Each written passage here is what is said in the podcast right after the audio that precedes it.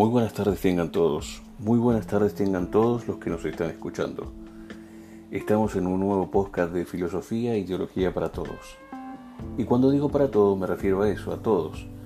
Este no es un espacio creado ni pensado para gente sectaria, mucho menos para gente con sesgos ideológicos y muchísimo menos para aquellos católicos que presumen de ortodoxia y denostan o se convierten en denostadores seriales de, del Papa Francisco. ¿sí? Estamos hablando de hoy en día de gente cada vez más numerosa, ¿no? aunque no sean representativos en número, es muchísimo el daño que están haciendo.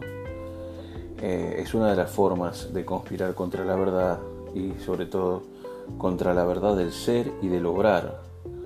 ¿sí? De nada sirve tener claras las ideas de nada sirve conocer bien la recta doctrina si después no la ponemos en práctica, ¿sí? No son los que me dicen Señor, Señor los que entrarán, sino aquellos que cumplen la voluntad de mi Padre.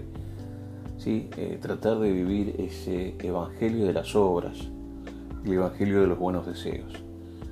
Bueno, dicho esto, también quiero agregar que hasta ahora el, el, el podcast más escuchado, o por lo menos reproducido, es el que sacamos de Agustín Laje y el adversario anónimo.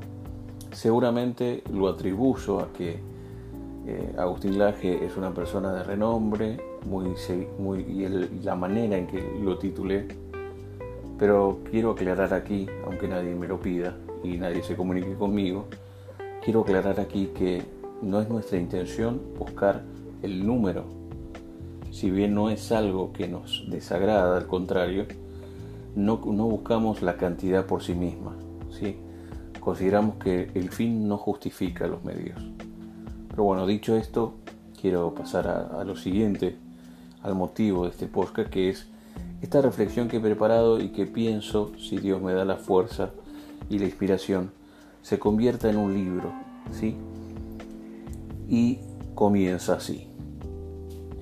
El presente libro surge de inquietudes y reflexiones existenciales propias, combinadas con mi particular formación filosófica y católica, pues trata de plasmar todo mi itinerario de vida, recogiendo el fruto de los años hasta el momento transitados.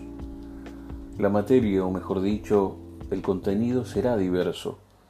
No obstante, trataré de sintetizarlo en un todo coherente, procurando brindar al lector, a todo lector, lo que se merece cada vez que decide dedicar parte de su valioso tiempo a la lectura de cualquier libro. Claridad. Como decía el filósofo español Ortega, la claridad es la cortesía del filósofo.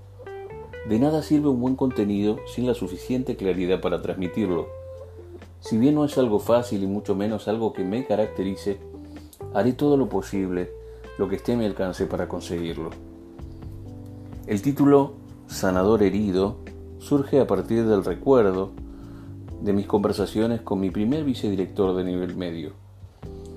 Por entonces era yo un profesor neófito, un novato que traía en sus espaldas la experiencia normal de un hombre de 28 años. Todavía mantengo intacta la sensación que me produjo escuchar aquella frase, la que podríamos decir define bien a un profesor cristiano. En efecto, si bien la sentí como una buena frase, no tuvo en ese momento ni remotamente el peso que obtiene, pues con el correr del tiempo su significado se grabó en mí con una descomunal pero saludable intensidad.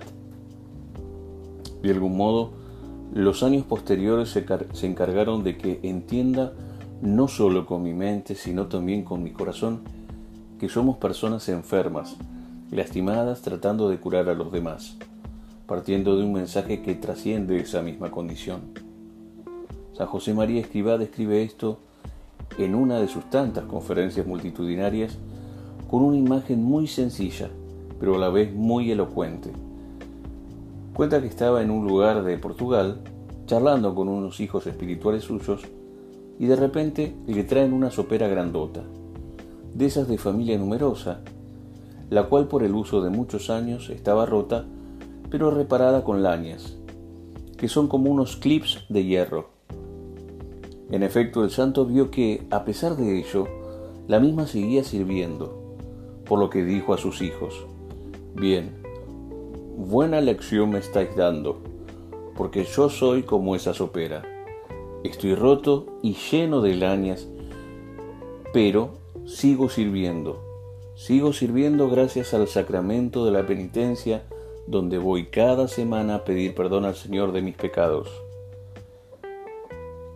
Esta es la verdad a partir de la que queremos meditar, discernir nuestro camino como servidores. Nuestra donación, nuestro ofrecimiento solo será posible prolongarlo hasta nuestro último suspiro si nos ponemos, si no perdemos de vista lo que somos y seremos hasta el fin de nuestros días. Sanadores heridos. La tentación a este respecto existe y es esta. No es Dios quien se cansa de perdonarnos, somos nosotros los que nos cansamos de pedir perdón. Por lo dicho, las reflexiones que aquí realizaré se centrarán en esa realidad tan honda, tan nuestra, la de ser sanadores heridos, seres curados por obra y gracia de aquel que trasciende nuestra ruptura interior y que inclusive valiéndose de ella, sana y libera a los demás.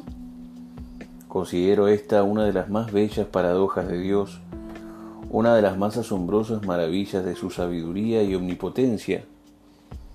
Te invito a una lectura hecha con el corazón, con ansias de llenarse de las gracias que Dios quiera darte a través de mis miserias y heridas.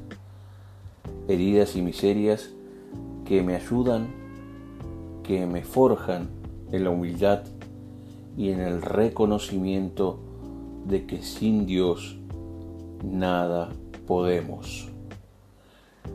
Bueno, estimados amigos, estimados queridos amigos, queridos escuchas, espero que estas pequeñas palabras de tan solo casi 7-8 minutos hayan tenido o valido la pena escucharlas. Eh, esperaremos o intentaremos hacer podcast más seguidos, pero cuando sintamos que realmente tenemos algo importante que dar, como en este caso. Eh, sin más, como siempre les digo, hasta otra vez.